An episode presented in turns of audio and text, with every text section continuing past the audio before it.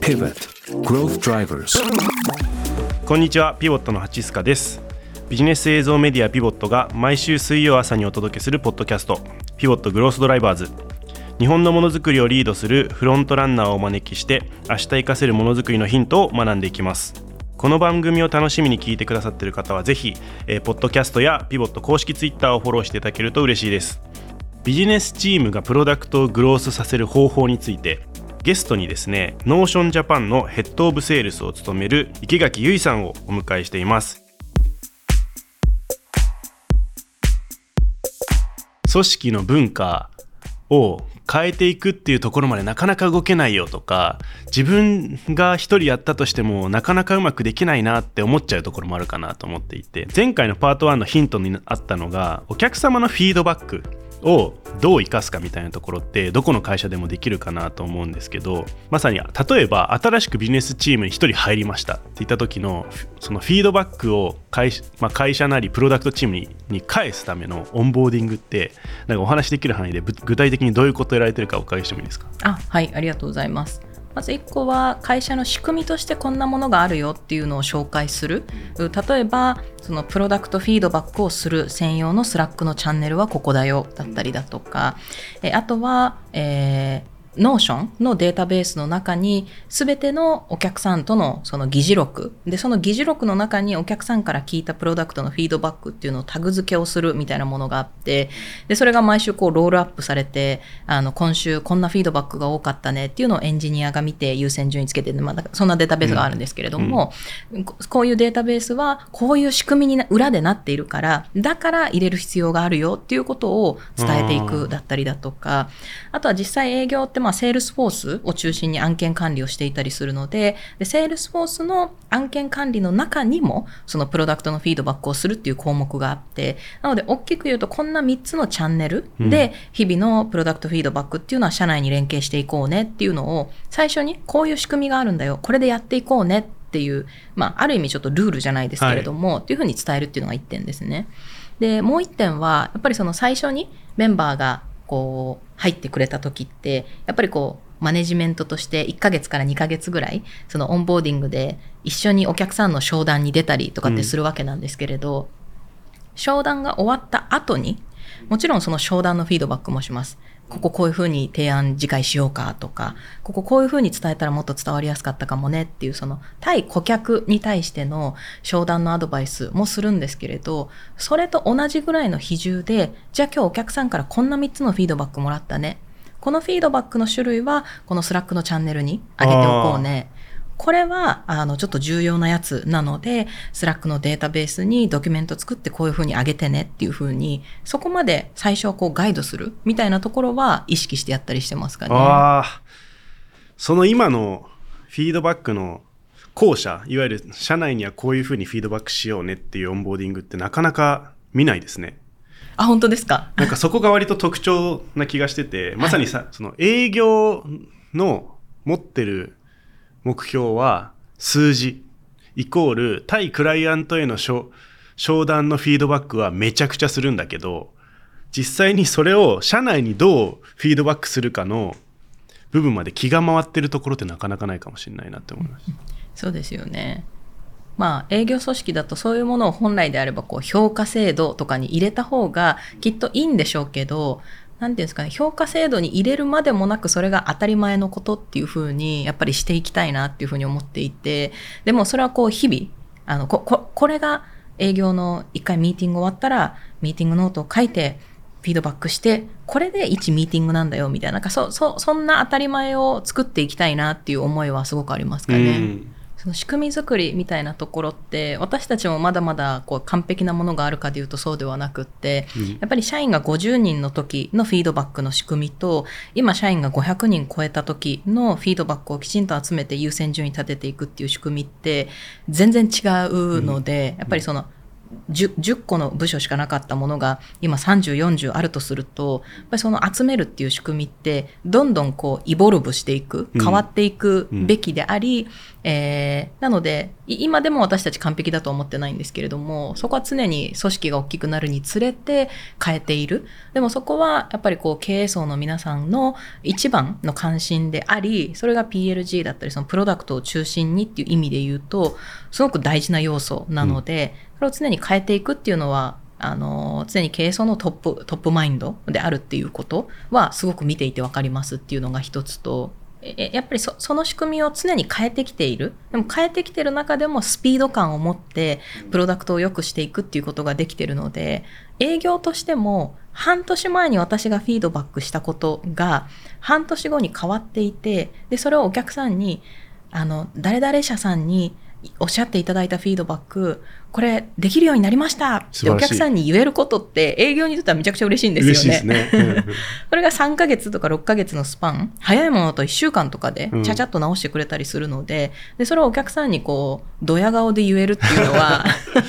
営業にとっては、あ、PLG の中での営業組織って、こういう楽しみもあるんだっていう瞬間につながってるのかなって思いますああ確かに。その実感が湧くかどうかで、うん。それをまたつなげよう続けようって思えるかどうか変わりますね、うん。いやーこれは双方の努力だな。しかもちっちゃな改善で済むというか双方がそれをこうどう仕組み化するかを決めるだけっちゃだけなので割とすぐに今今全然そこの連携ができてないんだよなっていう方々とか企業とかでもなんかすぐに始められそうな気がしますね。ね。うんうん逆に今のお話ってこう営業の方々がクライアントからフィードバックを受けて営業起点で、えっと、プロダクトチームにボールを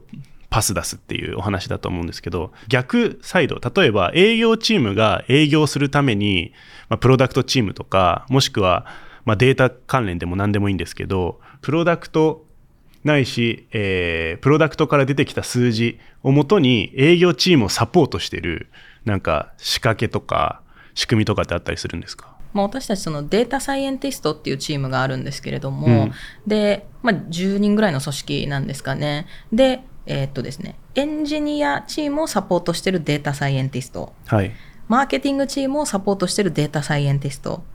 営業チームをサポートしてるデータサイエンティストみたいな形でですね、うん。なんか一データサイエンティストがどどこかの部門だけではなくて各部門をサポートするデータサイエンティストっていうチームがあってそれぞれ人がいますと。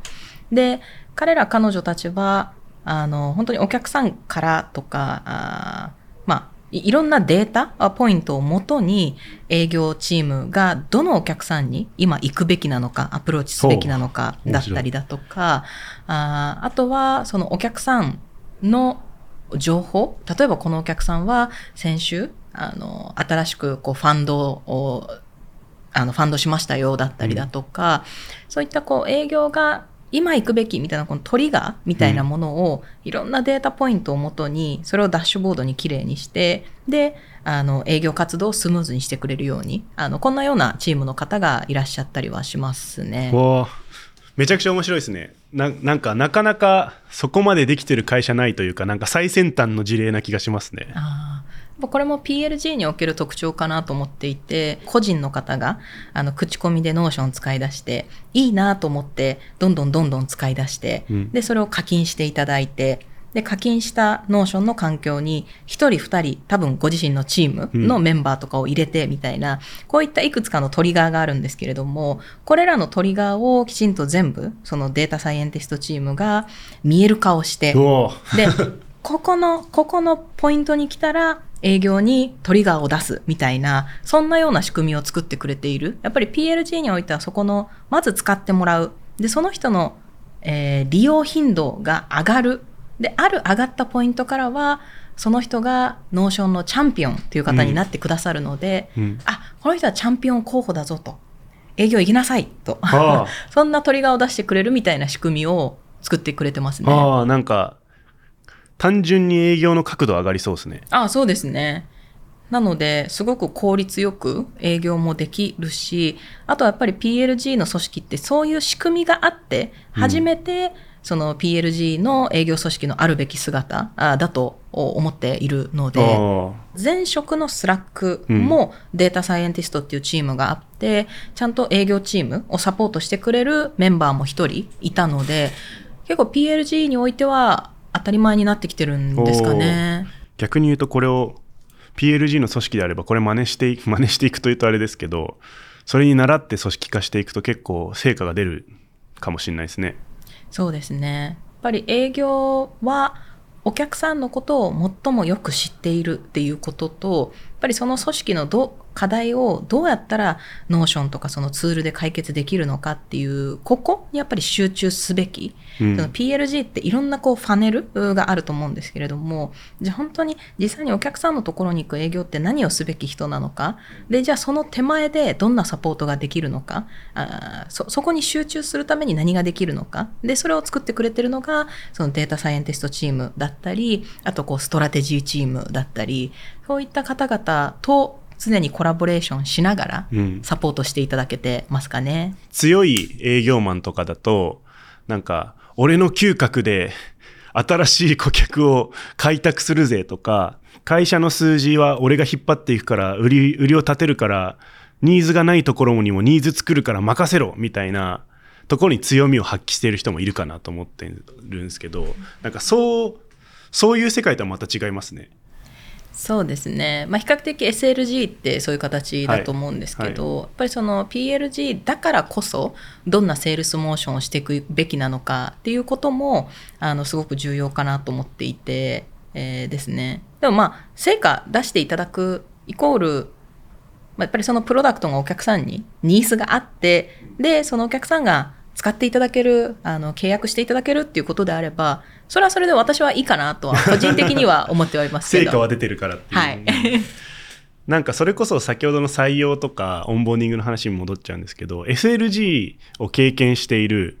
まあ、営業マンがその PLG 企業に転職しようとするときって、そこのハードルとかマインドどう変えたらいいかみたいなところとかって池垣さんから見るとどういうところにポイントがありますか？うん。なんかこうマインドは変えなくていいかなと思っていて、うん。アンラーンするっていうことが一番大事かなと思っています。多分 SLG においても PLG においてもその自分が相対してるお客さんが抱えてる課題を解決したい、うん。っていうことって多分か変わらないと思っていて、うん。まあ、SLG もおやっぱりこのお客さんをよく知ってそうですでそこの課題をどうおうちのプロダクトで解決するのかっていう提案してると思いますし、うん。 Notion の場合はあのよりなんて言ったらいいんでしょうね効率が良いっていう言い方が正しいか分かんないですけれどすでに使っていただいてるチャンピオンとかこうパワーユーザーみたいな人と一緒にその会社の課題を解決していくっていう、うん。だからちょっとボトムアップ型なこの PLG と、SLG とこうトップダウンで、えーこう課題を解決していくっていうのと、まあ、SLG が必ずしもトップダウンとは限らないかもしれないですけれどなんでいずれにしてもトップダウンにせよボトムアップにせよ顧客の課題を解決したいっていうところは変わらない。確かに。ここのベースは変わらないと思ってるので、そのアプローチの角度をどう変えられるかとか、あとは今ある PLG におけるその資産、ものすごく溜まってる一個人ユーザーのデータみたいなもの、これを活かしてどうやって顧客にアプローチするかっていう、なんて言ったらいいんですかね、こう、アンラーンしていくうん。っていうことが一番大事かなと思いますかね。ああじゃあその今までのスタイルももう経験もさることながらアンラーンしてちゃんとそこである意味そ Notion のややり方というとあれですけどそのボトムアップのやり方も学んでいきながら成長できるかどうかっていったところを採用で見ているって感じなんですか？そうですね。まあやっぱり顧客の課題を解決するのってトップダウンでもボトムアップでもやってることって本質的には一緒なので、うんそれをじゃあ Notion だとトップダウンももちろんそのアプローチも重要。はいで、でもやっぱりこう使っていただいてるユーザーさんのデータとかいろんなそのあのここれまでのきここれまでの組織にはなかった資産とかデータっていうものがあるので、これをいかに活用して、ボトムアップとトップダウンと、これを合わせてできるかみたいなところって、やっぱりアンラーンしていく必要があって、うん。そういったこう、自分のこれまでの成功体験だけではなく、私たちのプロダクトの特徴を活かして営業活動していけるかみたいなところのアンラーンができる人なのかどうなのかっていうのは、そうですね、おっしゃる通り面接の中でうん。いろんな角度から見てはいるかもしれないですね。なるほどな。ちなみに、そういう意味では PLG の組織において、PLG なんでプロダクトが中心ですっていうお話がさ最初にあったと思います。そのプロダクトを学ぶためというか、に、なんかどういうことを最初にやるよとか、例えば極端な話、まあ、会社によっては、一回エンジニアの組織に入ってみてどういう開発工程を踏んでるか見てみるとかをやってる会社もあればあとは別にそこまで全然よくってプロダクトの使い方を一通りオンボーディングされるとかあったりすると思うんですけどなんかそこら辺の工夫してる施策とかってあったりしますか？そうですね。いくつか3つぐらい観点があるんですけれどまず1つ目はやっぱり Notion 社内で基本的には全ての業務を Notion で行っているので、えーやっぱりおお客さんとのその議事録を Notion のえーデータベース、議事録のデータベースの中に必ず毎回書いていくとか、あとはお客さんへの提案資料っていうのも私たち全部 Notion で作っていたりするので、うん。うん私たち自身が日々の業務の中で使い倒していくうん。みたいなところは入社してからあの徹底的にやってるところではありますね。うんうんうん。はい、で2点目はなんですよね。こうノ Notion ってプロダクトが、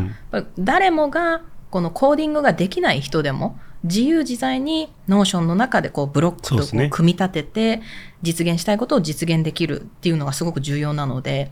お客さん先であこんなことできるって言われた時にパパッとそれをデモを作って見せられるみたいなところがすごく重要。うん。あじそれちょっと SE と相談をして、あのー作ってきますね。ではなくって確かに。その場で見せられるっていうことがこのプロダクトのフィロソフィーであり、はいそれを社員が体現してないとおかしなことになるので、はあのそれはできるようにっていうのは最初のそのお段階で最初の1ヶ月入社してから1ヶ月の期待値みたいなところでは明確に伝えますね。それってどういう練習するんですか？そうですね。まあ、そこがちょっと3点目のポイントになるんですけれど、まあ、実際に業務の中で使い倒すっていう1点目の話もそうですし、 Notion の場合、コミュニティがめちゃくちゃ強いというのが、まあ私たちのお最大の一つの強みであるんですけれども、うん。例えば YouTube でデータベースをこういうふうに作りたいとかっていうふうに検索をしたりすると、いろんなその Notion ユーザーの方がすでにそれをどうやって作るかっていう作り方の YouTube を上げていたり、あとは Twitter なんかを常に見ていると、 Notion でこんなテンプレート作ってみました。欲しい人 DM くださいとかって言ってる人がたくさんいたり、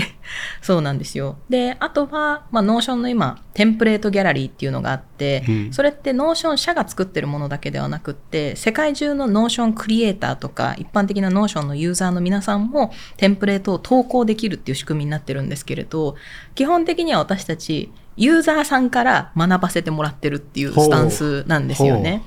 なので、何かを作りたいとか、あの、ここれ、これ、これやりたいって思った時に、パパッと YouTube だったり、ウェブで検索をして、で、それでパッと作る